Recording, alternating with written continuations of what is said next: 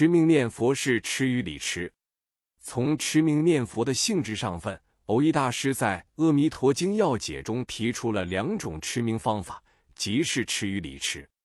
《阿弥陀经要解》说：“是持者信有西方阿弥陀佛，而由未达是心作佛，是心是佛。但以觉知愿求生故，如此一母，无时暂忘，名为是持。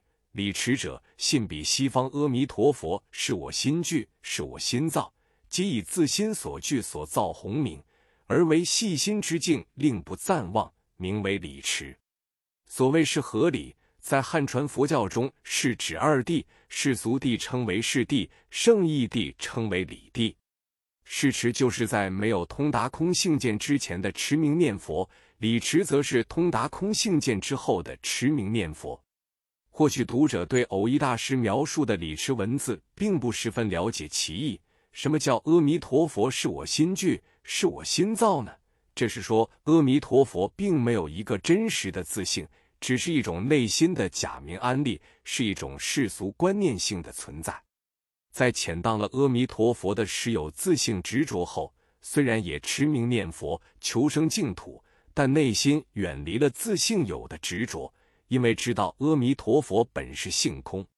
虽然阿弥陀佛本无自性，但这是就圣义地、理地而言。在世俗地中，仍然有人们内心所假名安立的阿弥陀佛。阿弥陀佛并非不存在，所以在世俗地、世地层面上，仍然持名念佛求生净土。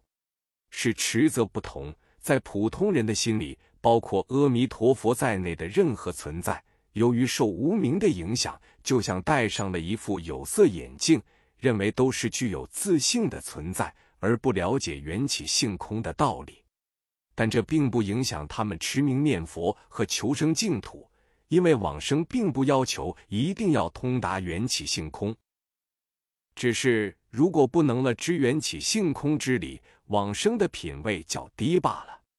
所以，是持与理持，并非持名念佛方法上的差异，而是是具体念佛之人的内心是否通达缘起性空而定。